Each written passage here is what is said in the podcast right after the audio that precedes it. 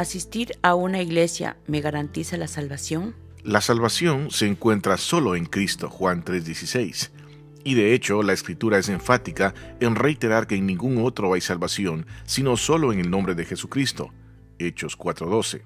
Obtenemos la vida eterna solamente por la fe en Cristo. Primera de Juan 5:12. Aquellos que creen en Cristo han aceptado su sacrificio como la paga por sus pecados y pasarán la eternidad en el cielo. Aquellos que rechazan a Cristo no lo harán. Juan 3:36. Por tanto, por mucho que asista a la iglesia, usted nunca podrá ganar la eternidad en el cielo, ni tampoco usted perderá su salvación por no asistir a la iglesia, porque la salvación o vida eterna está asociada al creer en Jesucristo, Juan 6:40. No obstante, asistir a la iglesia es importante, porque la iglesia está conformada por todos aquellos que creen en Cristo para la gloria de Dios el Padre. La iglesia es el cuerpo de Cristo, Colosenses 1:18, así también como su esposa, Apocalipsis 21:2 es Dios quien añade a su iglesia los que han de ser salvos. Hechos 2, 44 al 47, y los que creen en el mensaje de salvación solo por gracia, por medio de la fe en Jesucristo, son ordenados para vida eterna. Hechos 13, 48.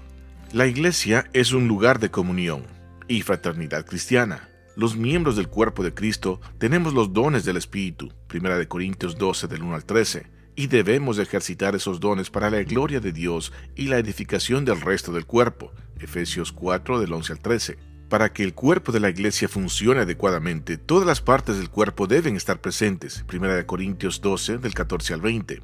Algunas personas creen que por asistir a la iglesia tienen una puerta directa al cielo, pero no es así. Aún en tiempo de Jesucristo, la gente que lo seguía fue exhortada a no pensar que por haberlo escuchado predicar o haber comido en presencia de Jesucristo se salvarían. Lucas 13, del 22 al 30. De igual manera, Jesucristo reprendió a aquellos que creían que eran salvos sin antes examinar sus acciones y a quienes pensaban que por predicar su palabra, echar fuera demonios, hacer milagros, aunque eran hacedores de maldad y pensaban que ya eran parte de su iglesia y ya eran salvos, sino más bien a aquellos que oyen y hacen su palabra son la verdadera iglesia de Jesucristo. Mateo 7 del 13 al 29. Lo importante de asistir a una congregación de sana doctrina es que te ayuda grandemente a estar firme en cuanto a la palabra de Dios, ya que al estar expuesto a ella serás confrontado con tu pecado, expuesto al Evangelio de Jesucristo, conocerás la verdad para vivir en libertad, relacionarte con verdaderos creyentes y adorar su nombre en espíritu y en verdad. Si ya eres creyente, no dejes de congregarte en una iglesia saludable donde hay un balance de ortodoxia, o sea, doctrina correcta, y ortopraxis, o sea, la práctica correcta, según Hebreos 10 del 19 al 25. Recuerda que así como no porque alguien duerme en un garaje lo convierte en un carro, tampoco no porque estés dentro de un redil o iglesia, automáticamente te puedes considerar una oveja, o decir que ya eres una oveja, ya que asistir a la congregación no te hace más consagrado ni menos consagrado. Tu relación sincera e intimidad honesta con Dios es lo que importa y de qué manera te presentas delante de Él.